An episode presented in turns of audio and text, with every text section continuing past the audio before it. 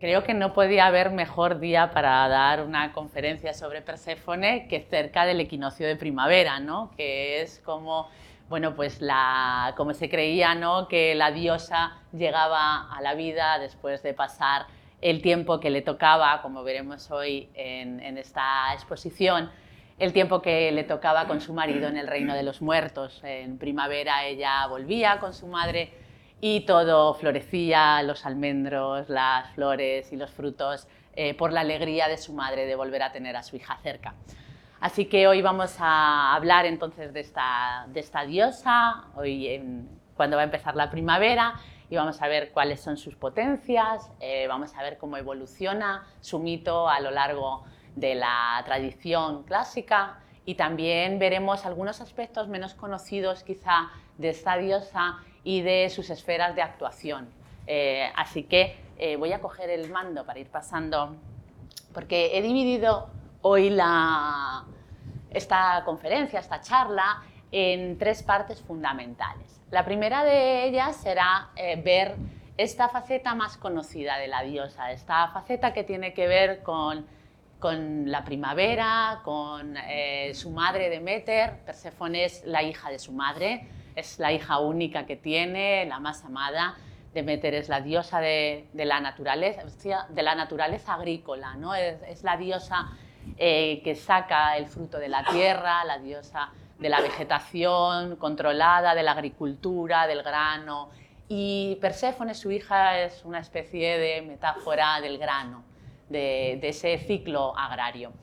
Así, en este sentido, todo su, su mito, que veremos ahora, se concibe como una, como una idea de cómo funciona el mundo a través de los ciclos del año, ¿no? Como eh, la, vida vuelve eh, en primavera, pero como en invierno no, hay frutos, eh, etcétera, etcétera, y todo esto tiene que ver con la tristeza de Demeter. Después veremos que eh, este papel un tanto secundario quizá de, Perséfone, un poco eh, ensombrecido por su madre, que es eh, la gran protagonista de este mito, no lo es tanto cuando la vemos en su segundo plano de acción. Y es que Demeter va a ser también la reina de los muertos y como tal va a gobernar con mano de hierro a todas las almas que van a su reino. Y en ese sentido es a veces casi tan importante en el culto y en la religión griega como su propio marido. Esto es mucho decir porque realmente estamos, y en este ciclo creo que estamos potenciando un poco la imagen de la mujer como grandiosa, y es que en este matrimonio es casi Demeter quien va a tener mucho más que decir a veces eh, en el mundo subterráneo y con la vida de los hombres que eh, su marido Hades. Veremos en esta parte una historia quizá menos conocida y es el mito órfico de Demeter y de Perséfone, pero sobre todo de Perséfone, que este mito hará que sea la abuela del género humano. Ahora veremos cómo es. Y al final terminaremos con el lado más oscuro de esta diosa. Al ser la reina del mundo de los muertos, eh, las prácticas rituales en la antigüedad, no solamente las prácticas normativas de la religión, sino también las no normativas, aquellas prácticas rituales que se hacen por otros canales para conseguir otros fines, lo que llamamos magia, se apoya en esta figura para conseguir ciertos beneficios que iremos viendo y cómo Perséfone, junto con otras diosas normalmente femeninas, normalmente asociadas a la luna, son normalmente eh, asociadas al octonio, que se dice en griego, ¿no? al mundo de la tierra, el mundo de la tierra subterránea y también la mujer y la luna, tendrán un papel primordial en la magia eh, y sobre todo luego en la magia greco-egipcia. Así que en estas tres eh, grandes partes vamos a dividir hoy la conferencia y sobre todo empezando por el mito de las dos diosas. Y es que el mito de las dos diosas es conocido en época, desde la época micénica. Eh, se conservan tablillas donde aparece el nombre Core, que significa muchacha, porque Perséfone muchas veces es llamada con otros nombres, sobre todo muchacha, en esa idea de que a los dioses del mundo de ultratumba hay que llamarles con eufemismos. Porque son, eh, bueno, todos los dioses griegos son un poco volubles, pero los del mundo subterráneo son todavía más. Entonces eh, se tiende un poco a velar su verdadero nombre y tiene muchas, eh, muchos sobrenombres, Ferefata, Perséfone y Core y demás. pero siempre en este culto antiguo, desde época micénica y después también, van a estar las dos diosas ligadas. Normalmente además se las va a llamar las dos diosas sin ningún apelativo. Cuando se habla de las dos diosas, todo el mundo sabe que son Demeter y Perséfone. Core se llama así porque es una muchacha y es la muchacha virginal. Lo que su madre siempre va a intentar o intentó hasta ese momento fue que su, hija fuera una muchacha virgen, igual que sus amigas Atenea o su amiga Artemis, de la que también eh, han podido ver en, esta, en este ciclo, ¿no? o Atenea, que verán en el próximo mes. ¿no? Entonces esas diosas virginales potentes se quería conservar, pero no pudo ser por lo que ahora veremos. Así, eh, Perséfone eh, y Demeter representan el ciclo de la naturaleza, el devenir del curso de las estaciones, pero también el propio devenir del hombre y de la vida.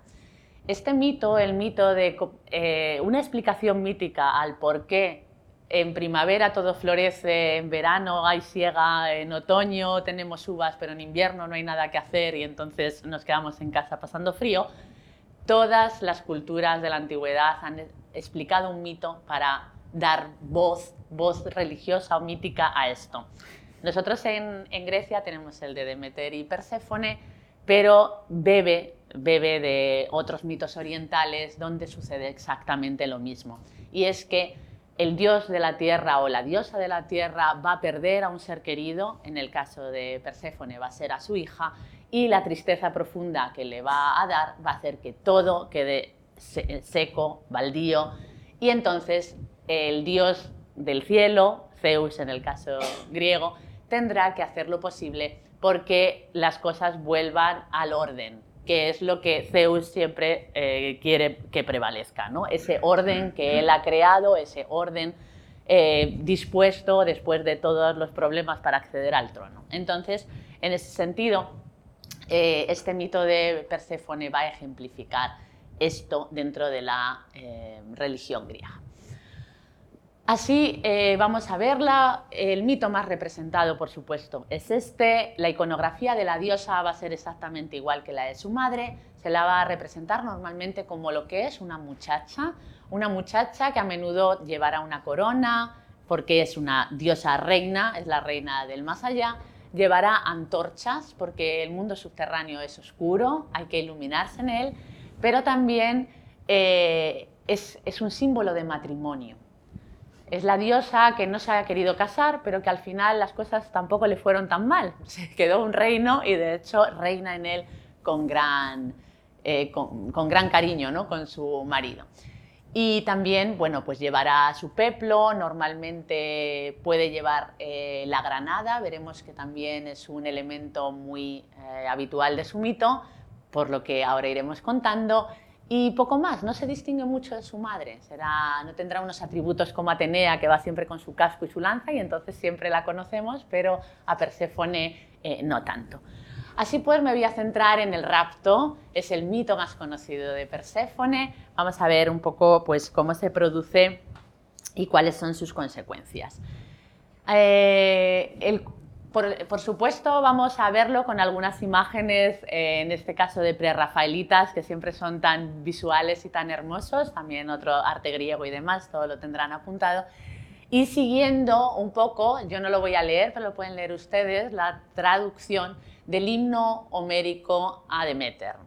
En la traducción de Alberto Bernabé, todas las, eh, aunque él no lo haya puesto luego en las demás, va a ser la traducción de Alberto Bernabé, para contarles este mito, que, empieza así. Eh, la, diosa, la Perséfone está recogiendo flores con sus amigas, según la versión del mito de Homero, pues eh, con las Oceánides, en otras versiones del mito está con Atenea, Hécate y otras diosas virginales, cogiendo flores cuando de repente repara en una flor muy especial. En el caso de este himno, pues es en un jacinto, en otras es en una violeta, especial que bueno, va a recoger, la curiosidad siempre mata al gato y aparte era un señuelo puesto a puesta para, eh, para que se apartara de las, de las amigas. Al apartarse, de repente aparece Hades, quien surge abriendo una gran zanja desde el mundo subterráneo, la rapta y se la lleva. Ella, horrorizada, grita, eh, las amigas no la pueden ayudar eh, y con sus gritos y lamentos vuelve a desaparecer por el mundo, hacia el mundo subterráneo, ¿no? como, como pueden ver. ¿Por qué Hades rapta a Perséfone? Pues eh, rapta a Perséfone porque le pide a Zeus que ya que se ha quedado la tercera parte del mundo peor, porque claro, se han dividido el mundo los tres hermanos. Zeus se ha quedado al cielo, Poseidón el mar y él el mundo subterráneo. Y dice, bueno, pues al menos dame una compensación. Dice, bueno, pues mira, si quieres te dejo que te cases con mi hija, que es guapísima y fenomenal. Ah, pues sí. Y pasa, eh, claro, eh, los matrimonios nunca, eh, no acordado, digamos, porque la madre de esto no sabe nada y este es el problema. Así que ella gritando baja al mundo subterráneo y esos gritos, esos lamentos terribles los escucha Demeter, a la que se le rasga el corazón, sabe que su hija, la que está en peligro, va a buscarla y no la encuentra. Rota de dolor, eh, va por todas partes, pregunta a los dioses, los dioses no le dicen nada, nadie sabe nada. Pregunta a la diosa Hécate, la diosa Hécate le dice que ella ha oído algo, que ha oído gritos, que cree que es Demeter, pero, o sea, perdón, Perséfone, pero que no sabe bien, hasta que eh, todos los dioses además tienen un poco de miedo. Es una gran diosa muy potente y nadie le quiere decir nada aunque lo sepa. Pero es el sol que todo lo ve en su ciclo diario, quien ha visto todo y quien realmente le dice a Demeter lo que ha pasado le dice que ha sido Hades, su propio hermano, quien ha raptado a su sobrina para llevarla al mundo subterráneo y casarse con ella. Eh, Demeter esto, no porque de repente me, han traicionado, mi, propio hermano y marido, por otra parte, no es el marido, pero es el padre de, de Perséfone, me ha traicionado, no me ha dicho nada de esto y lo considera una terrible traición. Y eh, intenta calmarla, le dice, bueno, pero no es mal partido, fíjate que tiene un reino y demás, pero esto no convence en absoluto a Demeter, quien eh, después de esto y viendo la traición que hay, eh, se, marcha se marcha del mundo celeste. Se transforma en una vieja, deja su aspecto divino eh, fuera y se marcha hacia Eleusis, que es eh, la ciudad donde luego habrá unos misterios muy importantes de veneración a la diosa, los más sacrosantos misterios, de los que este himno además es un himno que nos va diciendo cosas de los rituales que pasaban allí. Y ahora iremos eh, viendo alguna de estas cosas. Allí entonces, pues cansada se sienta y vienen unas muchachas, las hijas del rey Celeo, eh, que se compadecen de esta pobre viejecita que está allí y le dicen que si quiere ir a su casa, ella le dice que no, que no hace falta y dicen eh, que no puede estar allí y entonces dice, bueno, como soy una mujer vieja, si hay algo que pueda hacer yo en ese palacio digno o propio de mi edad, entonces le dicen que justo Metanira, la, reina de Leusis, ha dado a luz a un niño, a Demofonte, ella es mayor, no le puede criar bien, entonces necesitarían un haya que cuide a ese niño. Perséfone entonces eh, acepta, las chicas eh, van hacia la madre, le dicen que hay una mujer que aceptaría eh, cuidar al bebé y entonces pues va para allá. El caso es que cuando llega al, palacio, esta, esta, divinidad se ha hecho pasar por, por viejecita, pero aún así dice el himno que roza el dintel de la puerta de lo grande que es y lo majestuosa, ¿no? incluso vestida de, vieja. Eh, le invitan a pasar, pero ella no quiere, le invitan a beber, pero no quiere beber, le invitan a comer, pero no quiere beber, eh, ni, ni, beber, ni comer, ni nada, está, está de luto. Eh, entonces, están un poco incómodos porque no está eh, teniendo las leyes de hospitalidad que hay que tener y el momento es un poco incómodo. Y en este momento surge Jambé.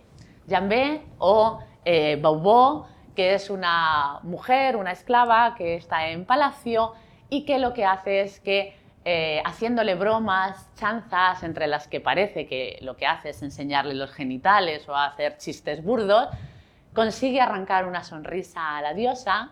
Esto es, eh, lo cuenta el mito, eh, porque se entiende, y esto es parte de esa etiología, el mito es etiológico, el, mito nos está contando qué sucede en los ritos, y en los ritos pues había cantos obscenos, había eh, ciertas eh, bromas pícaras, porque entre mujeres a veces en algunos de los rituales eh, de las dos diosas, y esto es parte de ese mito, de ese tipo de lenguaje obsceno espanta un poco el mal y tiene que ver un poco pues, con, bueno, con teorías apotropaicas ¿no? de cómo espantar el mal y, y demás.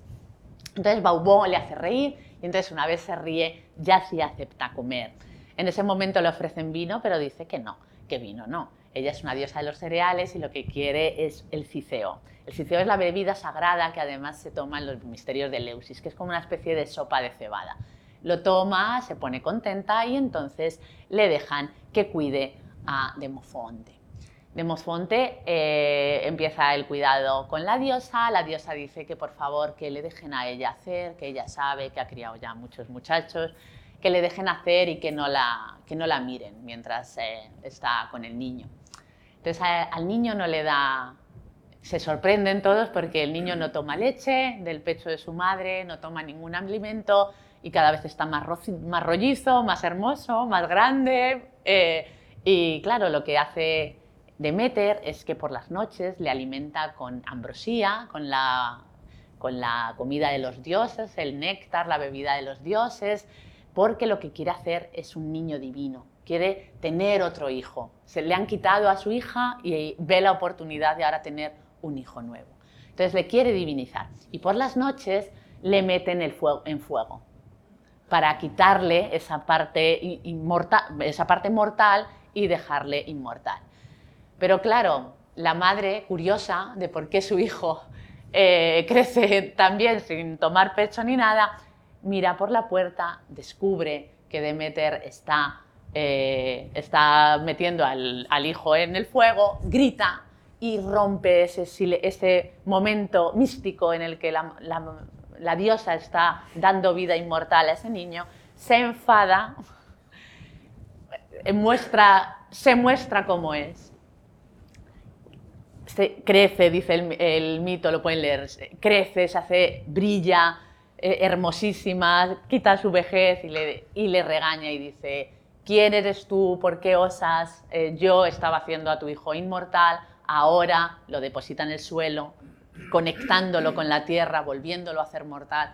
Ahora tu hijo será mortal y sufrirá como el resto, aunque, como veremos, eh, ella va a fundar estos misterios de Leusis y entonces la gente podrá tener un mejor destino. ¿no? Entonces eh, sucede esto en el, himno, en homérico. En otros himnos que conservamos lo que hace Demeter es hacer así, tirar al niño en el fuego y matarlo. Pero bueno, hay versiones más edulcoradas que es la que les he traído a ustedes hoy. Esto provoca, si ya estaba enfadada, Demeter provoca el enfado mayor y, y dice que le construyan un templo digno de su honor allí en Eleusis y una vez está construido ella se retira allí y hace que nada vuelva a crecer. Como nada vuelve a crecer, los hombres empiezan a perecer, los animales empiezan a morir y como la gente perece y los animales perecen, no hay sacrificios y los dioses empiezan a pasar un poco de hambre también, porque se alimentan de los sacrificios que se les hace, del humo. Y claro, esa situación es un poco insostenible y los dioses se quejan a Zeus. Y Zeus eh, intenta eh, bueno, pues que Demeter entre en razón. Le manda a Iris, a la mensajera de los dioses, y bueno, eh, dice que, por supuesto, que Demeter que no, que no piensa hacer nada hasta que no venga su hija. Así que Zeus pide a Hermes, que es el dios que puede pasar por los planos existenciales y puede ir al, más allá, le dice a Hades que por favor haga que devuelva, que devuelva a Demeter a la vida. Y Hades dice que sí, ¿vale? Que si se lo manda el, dios Zeus que lo hará, pero hace un engaño. Entonces le da una granada y le hace comer un grano de granada. Esto es porque una vez tú consumas algo en el más allá, te tendrás que quedar en el más allá y no podrás volver a salir.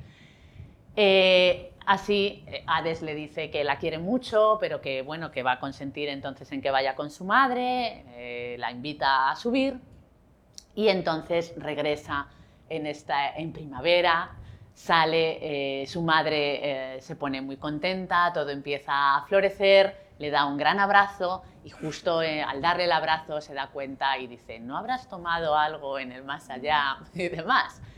Y dice Perséfone que como es una buena niña no miente. Y dice que efectivamente ha tomado un grano de granada y entonces eh, Demeter dice pues eh, esto es lo que hay, habrá que pactar, pacta con Zeus entonces que dos eh, tercios del año Demeter estará con ella y el otro tercio estará con Hades en el mundo subterráneo ese es el mes de invierno, ese es el mes de invierno, esa es la estación invernal, esos tres meses en los que además eh, no es agrario y es donde más eh, festividades, conectando los mitos con los ritos y, la religión, es donde se hacen pues, eh, fiestas como las Antesterias o las Lemuria en Roma, que tiene que ver con el culto a los muertos. es precisamente en febrero, enero y demás donde hay todos estos cultos. Entonces, bueno, Demeter eh, establece este, el culto a su divinidad y a la divinidad de su hija en Eleusis, donde había unos misterios eh, importantísimos durante toda la existencia de, Grecia como, tal, eh, donde se podía iniciar cualquier persona y esos misterios hacían que tuvieras una especie de relación personal con las diosas te protegían durante tu vida y te procuraban un mejor destino, como ven aquí en, el himno, ¿no? Dice, feliz quien los vio de los hombres, los misterios, ¿no? Que sobre la tierra viven, mas para el no iniciado en los ritos, el que no participa, nunca será semejante el destino que tendrá una vez muerto bajo la oscura tiniebla. Nos ponemos en protección de Perséfone a través de estos ritos para tener un más allá un poco más dichoso. Este sería el mito eh, donde eh, vemos está el más conocido, digamos, pero ¿qué pasa cuando Demete, o perdón, Perséfone es esta reina del mundo de los muertos? ¿Cómo ejerce allí su poder? ¿Y cuál es esta otra versión en la que no solamente los iniciados en Eleusis pueden tener una mejor vida aquí y a lo mejor una mejor en el más allá, sino algo todavía mejor? ¿no? Eh, esta eh, Perséfone con, su marido, pues parece que bueno, las cosas empiezan como suelen empezar en Grecia, es una violación, básicamente entre los dioses. Eh, el rapto es una forma más eufemística de decirlo, esa es la realidad. Pero luego tienen un matrimonio fiel, es decir, Hades no tiene otras amantes, sin embargo es un matrimonio estéril, como la propia muerte, no tienen hijos. Eh, es verdad que algunos mitos cuentan que tienen algún hijo, si son padres de las furias, cosas por el estilo, pero no es lo normal. Lo normal es que, bueno, Demeter sigue siendo, perdón, Perséfone sigue siendo una core, ¿no? tiene su marido, pero no tiene hijos. Eh, es verdad que ella una vez quiere, se encapricha de Adonis, pero al final Afrodita se lo, se lo roba, aunque ella lo intentó ocultar en el mundo subterráneo. Pero es un matrimonio, digamos, fiel, cosa que no ocurre con Zeus, por ejemplo, ¿no? Parece que que es este matrimonio más fiel. Y ella, en el mundo subterráneo, es quien tiene la potestad de decidir quién puede entrar y quién puede salir. Normalmente nadie puede, o sea, todo el mundo puede entrar si quiere, pero ahí se queda. Salir es lo complicado.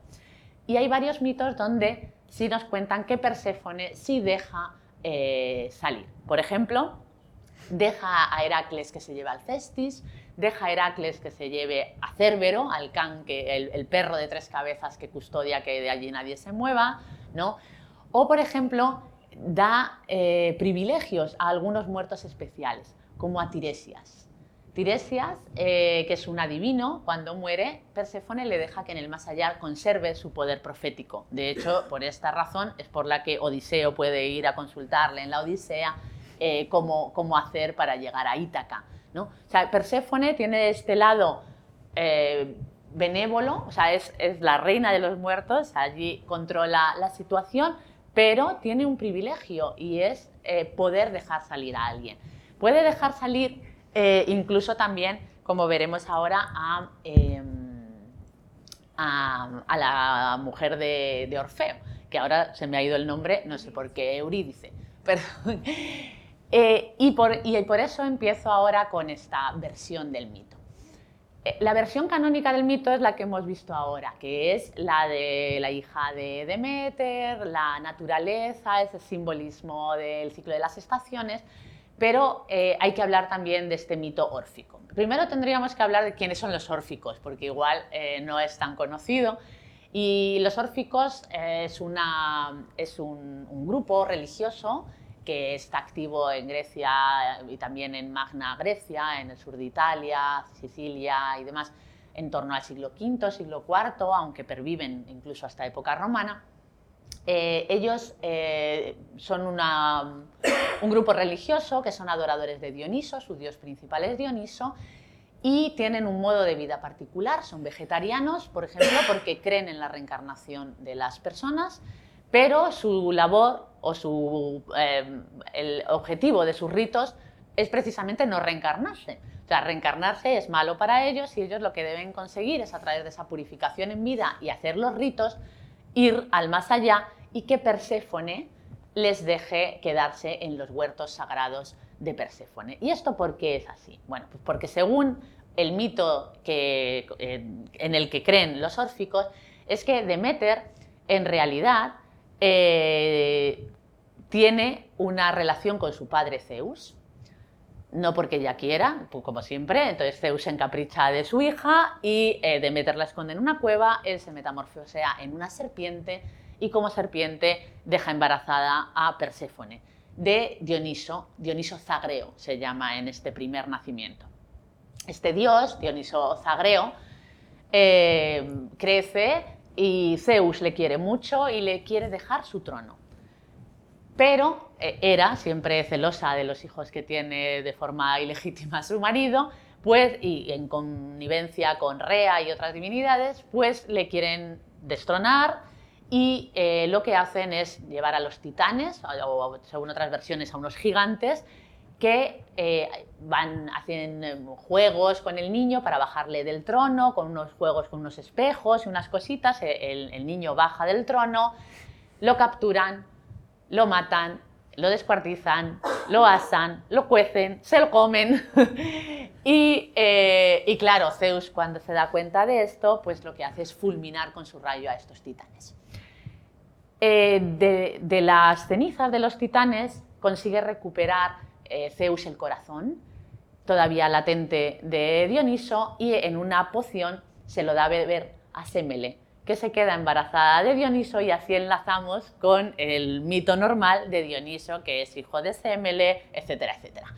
Pero hay un primer nacimiento de Dioniso que es este. Pero no solamente eh, del corazón sale Dioniso, sino que además de las cenizas que quedan nacen los hombres. Por tanto, el hombre, según las creencias de los órficos, tiene una parte divina de Dioniso, pero tiene una parte titánica, que es la que hay que purificar en vida con los ritos y las prescripciones que hacen para poder luego llegar al mundo de los muertos y que Demeter, o perdón, Perséfone les, eh, les perdone esta culpa antecedente, porque claro, ella es la abuela de los seres humanos pero los titanes mataron a su hijo, entonces hay que hacer todas estas expiaciones para que ella, como madre, les perdone. Entonces, sabemos, eh, sabemos que esto es por Orfeo, que aquí tienen el cuadro, claro, de, Rubens, ¿no? de cómo se los deja llevar. Orfeo eh, cuenta estas historias y estos mitos, eh, y es los mitos que creen eh, los órficos, porque claro, él bajó al mundo subterráneo y vio lo que había allí. Entonces tiene la capacidad de poder decir lo que hay. Por eso creen en la literatura que escribió Orfeo. ¿no? Y aquí pueden ver eh, que Demeter, oh perdón, estoy todo el rato con Demeter porque se parecen tanto físicamente que las veo. El Perséfone hace un pacto con Dioniso, o como ven ahí también aparece Dioniso, o en otros va a aparecer el propio Orfeo, hace un pacto con ellos para que sus fieles puedan tener un lugar privilegiado dentro del más allá. Igual que ha concedido esa, míticamente ¿no? que liberar a Alcestis o, o, bueno, retener a Piritó, que a él no le deja, por ejemplo, salir. Entra y deja salir a Teseo, pero no deja salir a Piritó, según otros mitos, etc. O sea que hace un pacto ella con, y, y, Hades con Orfeo y también con Dioniso para que sus fieles tengan un mejor destino en el más allá.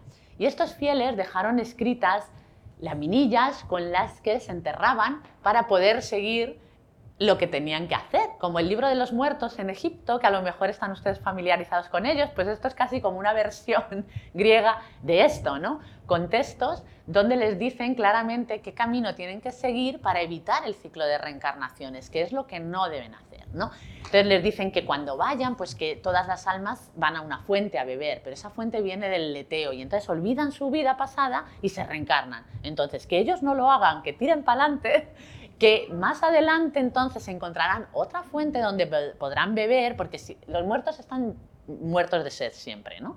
Entonces, eh, hay otra más lejos, que esa es la de la fuente de Mnemosine, ¿eh? que esa es la memoria.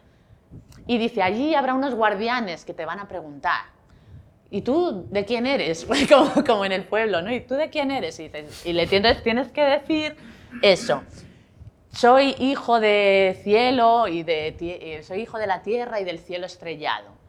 De, sed estoy muerto, dame de beber y demás. dice, entonces los guardianes te van a reconocer como iniciado y te van a dejar entrar entonces en los jardines de Perséfone, donde podrás vivir tu vida eterna banqueteando y bebiendo vino, que para eso son dionisíacos, ¿no? Y, y también lo critica mucho Platón, dice, estos hacen ritos solo para luego estar bebiendo en el más allá.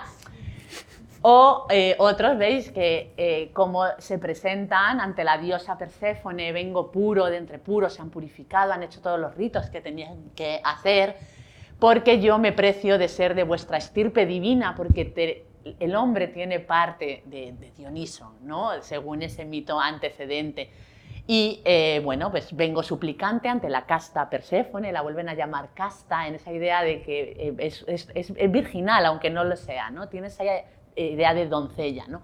por ver si benévola, porque tiene ese punto benévolo, esta, esta diosa. Me, me, lleva a la morada de los límpidos, de la gente pía, ¿no? donde quiero ir.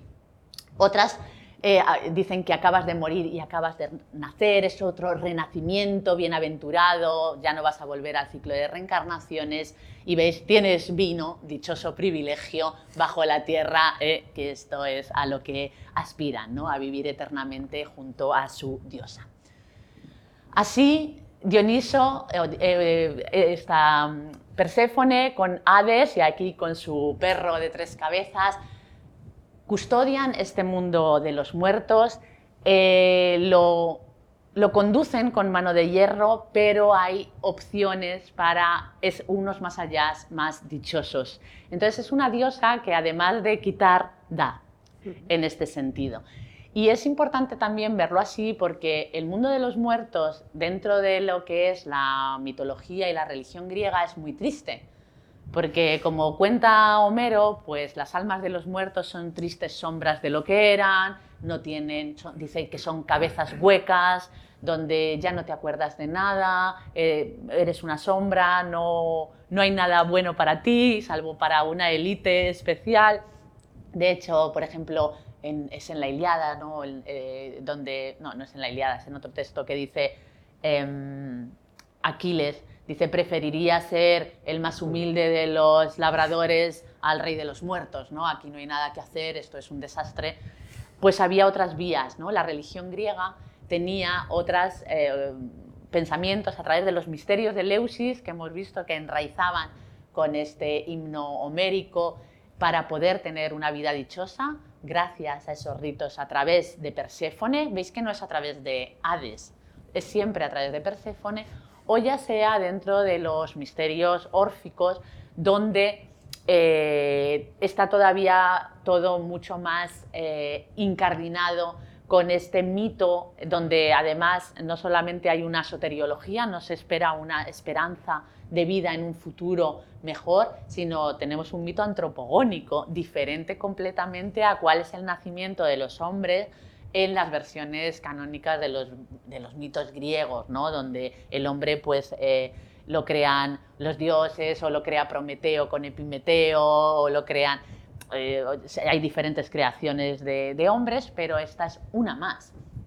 Una más donde además dicen que el hombre tiene una parte divina, lo cual es, es, bastante especial y muy, muy extraño en las religiones antiguas. Desde luego lo es en la griega y, por supuesto, también en la romana.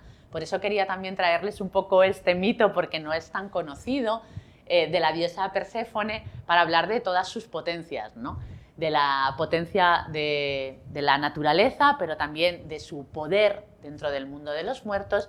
Y luego ahora, después de este eh, otro poder que quiero hablar con ustedes, de la diosa Perséfone, como un tanto eh, más, más oscuro. Si ven, he ido cambiando las diapositivas para terminar en negro, porque vamos a ver cómo eh, hay cierto tipo de prácticas rituales en Grecia y se irán, se irán perpetuando hasta época romana y en el Egipto eh, romano, donde se va a pedir a las divinidades pues, por ciertas motivaciones un tanto egoístas y como eh, Perséfone es una de las diosas a las que este tipo de acciones rituales van dirigidas.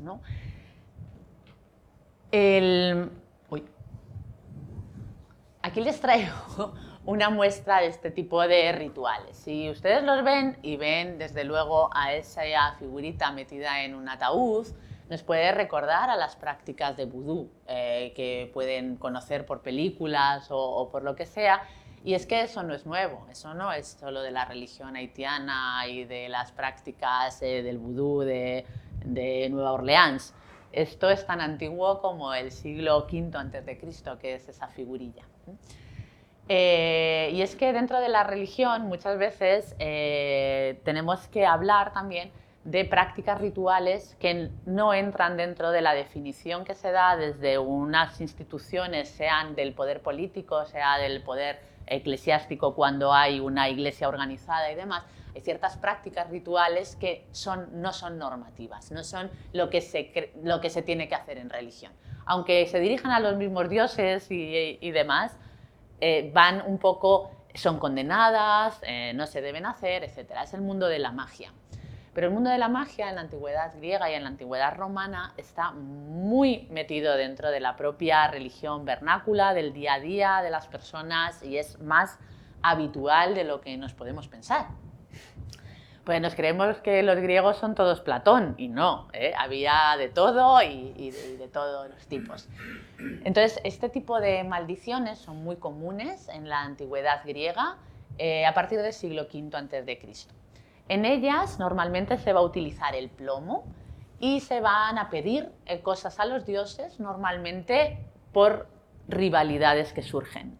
De repente, pues tú eres el dueño de un negocio, han abierto un negocio al lado que te está quitando la clientela y entonces haces una maldición, se llaman en griego katadesmos, que quiere decir atadura. Ahora se llama amarre, este tipo de cosas, o sea que es exactamente lo mismo. Veis que no hemos evolucionado absolutamente nada en cuestiones de, este tipo. Eh, seguimos teniendo esas ansiedades y las cubrimos como sea, ¿no? Y esta es una de ellas, prácticas mágicas, ¿no?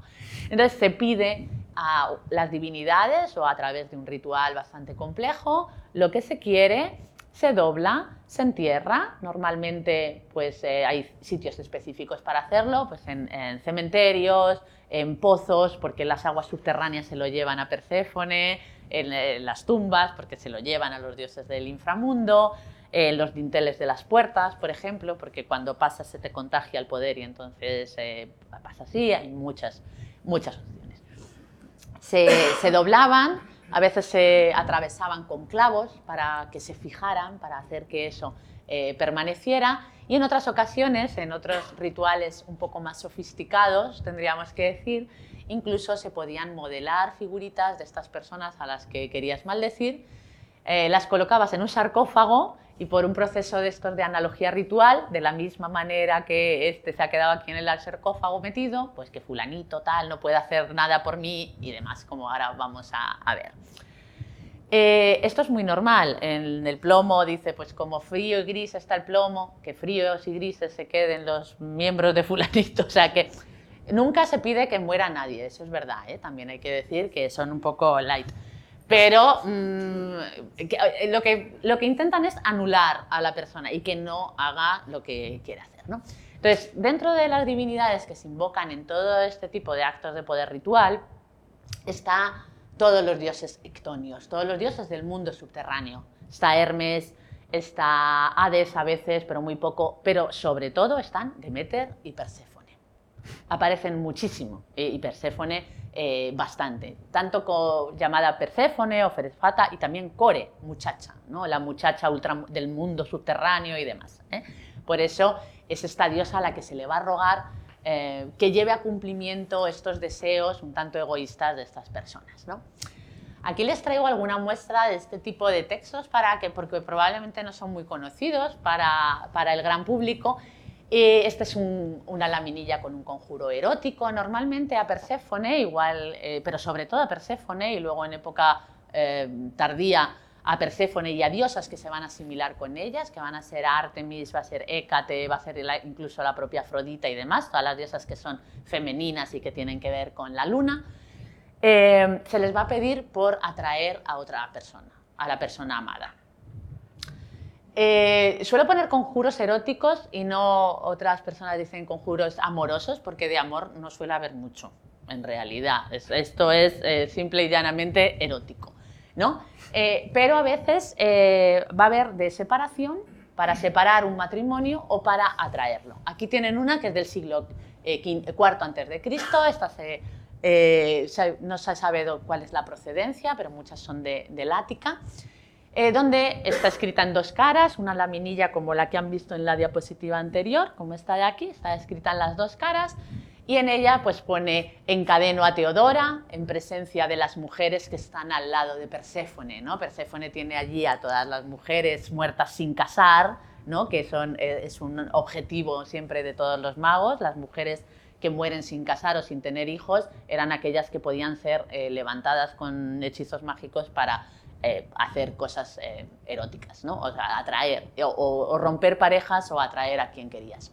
Y en presencia de los que no están casados, que permanezca soltera, ¿no? esta Teodora, y siempre, eh, siempre que se disponga a charlar con Calias, o sea, ella es, novia de este Calias, y, quien hace la maldición quiere que se separen, y dice que Calias pues que no, que no hable con ella, ¿no? encadeno a Teodora para que permanezca soltera, y que, y que Carias olvide a Teodora y que olvide tener sexo con Teodora. Eso es lo que más les importa, como les digo. Y así como este cadáver, porque ha metido la maldición en una tumba, dice, así como este cadáver yace inútil, pues que todas las palabras y hechos de Teodora sean inútiles con respecto a Carias y a otra gente. Eh, ato a Teodora ante Hermes subterráneo, este es otro de los dioses a los que se invoca y demás, y ato sus palabras y demás para que no tenga relaciones con él y que olvide a, la muchacha. He puesto, en realidad pone muchachita. Habla así un poco, que, que olvide a la muchachita, ¿no? Eh, eh, que ama. Entonces, se pide a Perséfone y a todas las mujeres que han muerto sin casar que, las, que la ayuden a romper un matrimonio, ¿no? O sea, lo cual es bastante tremendo que se, eh, que, que, se, que se hagan este tipo de textos. Esta es otra, otra de estas em, maldiciones. Esta tiene que ver con la, he puesto competencia, competencia ¿no? Aquí eh, parece ser que es un orfebre que está maldiciendo a todos los orfebres de la comarca para quedarse con todo el negocio, ¿no? Entonces dice, encadeno es esta palabra para, que, que, es como se llaman las maldiciones, ahora sería amarre o amarro o ato, cualquier traducción nos vale, ¿no? A Estelitias ante Hermes, el que construye, y Perséfone. ¿Veis? Siempre nos va a aparecer muchas veces Perséfone, porque es la, la que controla al mundo de los muertos, ¿no? Y es la que puede eh, coger esta carta y decir, venga, pues ahora hago que salgan estas divinidades y entonces, pues en este caso, que estos negocios no vayan bien, ¿no? Dice que tiene que encadenar la lengua, las manos, el alma, los pies, el cuerpo, la cabeza. Les va haciendo un listado, no sea que le quede un dedo por mover y pueda hacer un anillo precioso, no, o lo que sea. Eh, son muy metódicas siempre. En la magia siempre es así. Las cosas tienen que estar muy bien, eh, muy bien descritas, no vaya a ser que te dejes un resquicio y por ese eh, se fastidie, ¿no? Entonces, que luego también es la Claro, cuando un mago dices el, hechizo no ha funcionado, dice, pues que lo has hecho mal o has dejado de poner esto, siempre hay una salvación, ¿no? Entonces eh, tienden a ser bastante repetitivas, muy precisas. Entonces encadena a un tal Demetrio, a, Demetrio el ceramista, a Epicario, a, otro, ¿no? A, una mujer, que son orfebres ¿no? en las manos que, y que no lleven... Eh, y siempre es ante Hermes o eh, Perséfone, ¿no? Y, y Hades, en este caso también aparece el, su marido. ¿no? O dos tablillas de la Galia, para que veáis que aparece por todo el Mediterráneo, que no es una cosa exclusiva de una zona en particular. Aquí habla de bueno, que lo que va a hacer es meter, denunciar, exponer en el mundo subterráneo a, a las personas que va a escribir, que son estos, Lentino y Tásgilo, para que partan de aquí hacia Plutón y Perséfone, que es una forma muy bonita de decir que se mueran, ¿no? lo de partir hacia Plutón y Perséfone, en fin.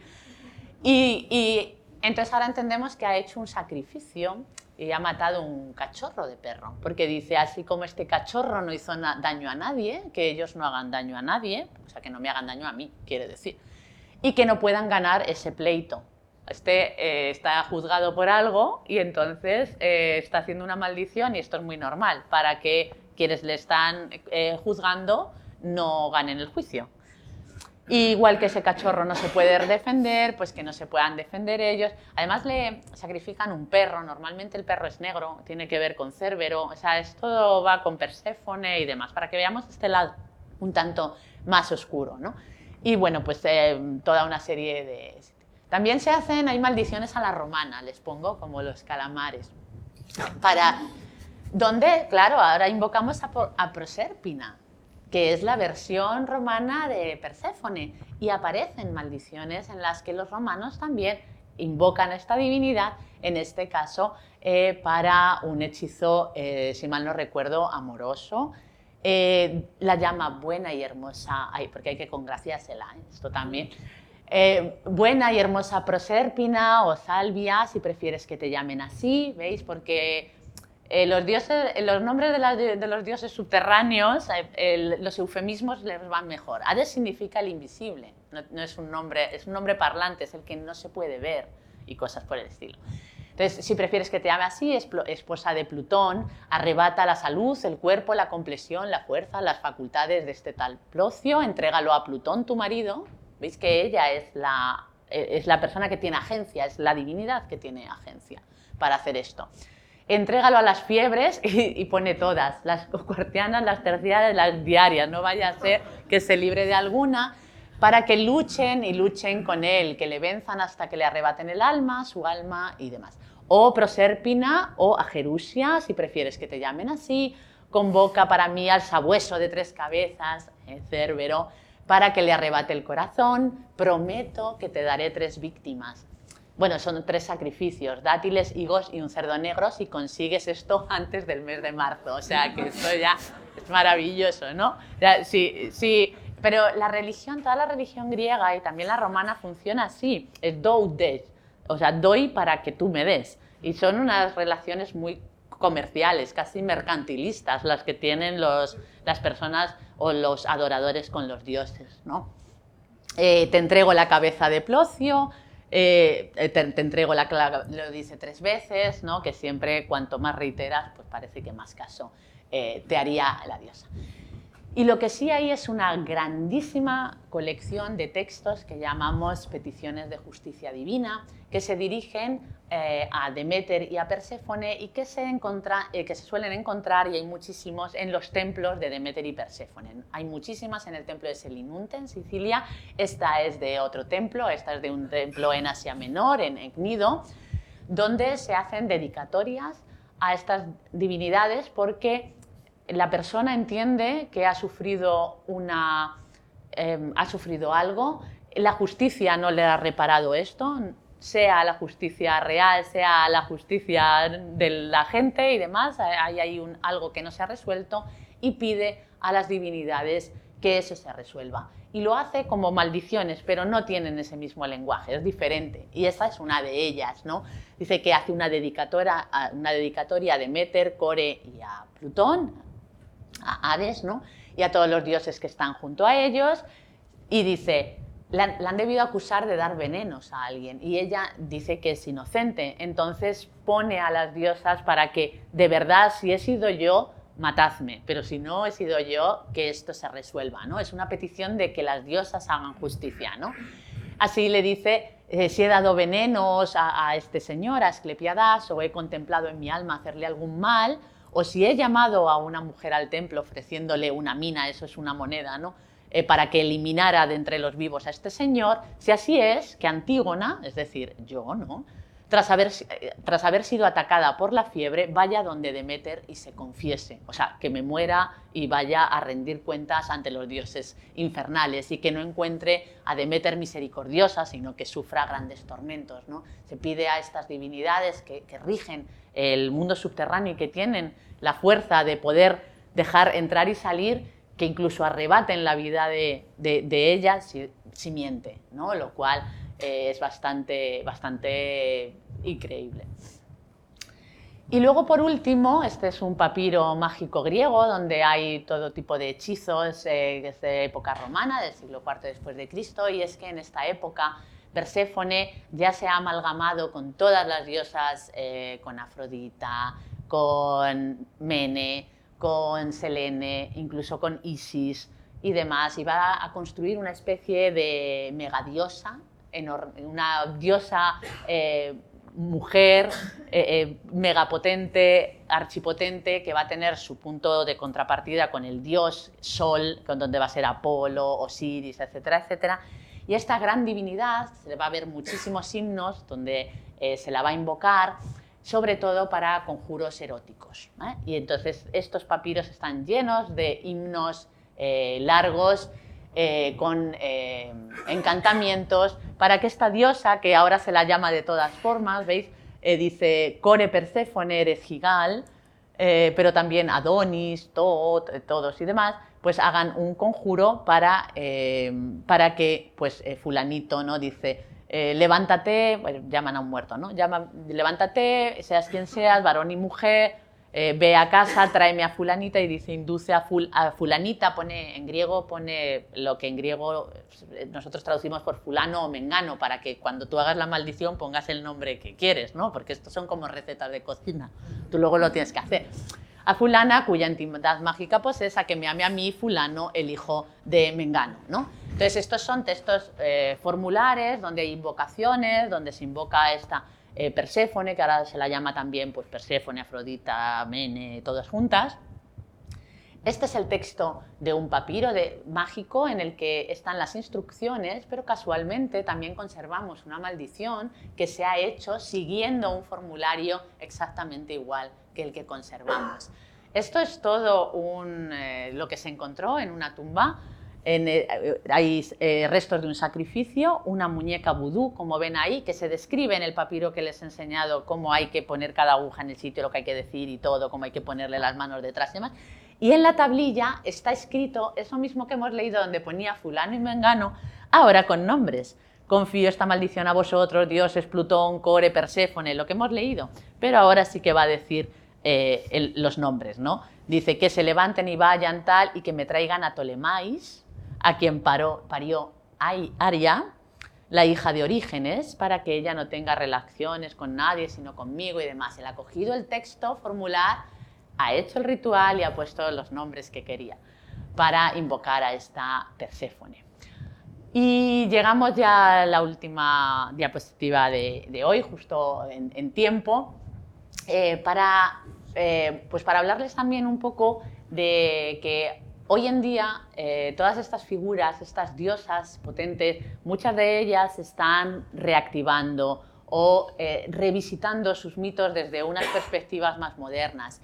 Y el caso de Perséfone, por ejemplo, se está revisitando desde muchas eh, corrientes, algunas feministas, por ejemplo, donde se reivindica el papel de las dos diosas en el concepto de la maternidad, eh, de la maternidad, de la sororidad, de las mujeres junto con las mujeres, eh, rebelándose contra el patriarcado que impone Zeus, que hace que, que Perséfone se tenga que ir eh, con quien no quiere y demás. Hay, estas lecturas feministas de los mitos hoy en día e incluso también la vertiente mágica. Hoy en día hay eh, bueno, nuevas espiritualidades a través del el New Age o Wicca y otras nuevas espiritualidades y corrientes em, religiosas donde pues, el papel de Perséfone o diosas semejantes de otras culturas se potencia en esa idea de que estas divinidades potentes, protectoras de la brujería, en realidad fueron, lo que tuvieron fue mala prensa en, la antigüedad y que esas brujas no eran brujas tales, sino mujeres poderosas, fuertes, que tenían conocimientos superiores, pero que eh, los hombres las han silenciado. Entonces, se vuelve a retomar estas figuras, se vuelve a reivindicar el papel de estas divinidades para bueno, eh, mostrar otras tendencias ahora del 21, pero que siempre en los mitos griegos, en los mitos antiguos, en los mitos clásicos, vamos a encontrar de dónde beber. Y es que culturalmente somos totalmente deudores de ellos y siempre los mitos griegos van a tener algo de enseñanza que podemos reactualizar hoy en día. Así que con esto dejo la charla de hoy y les agradezco enormemente la atención.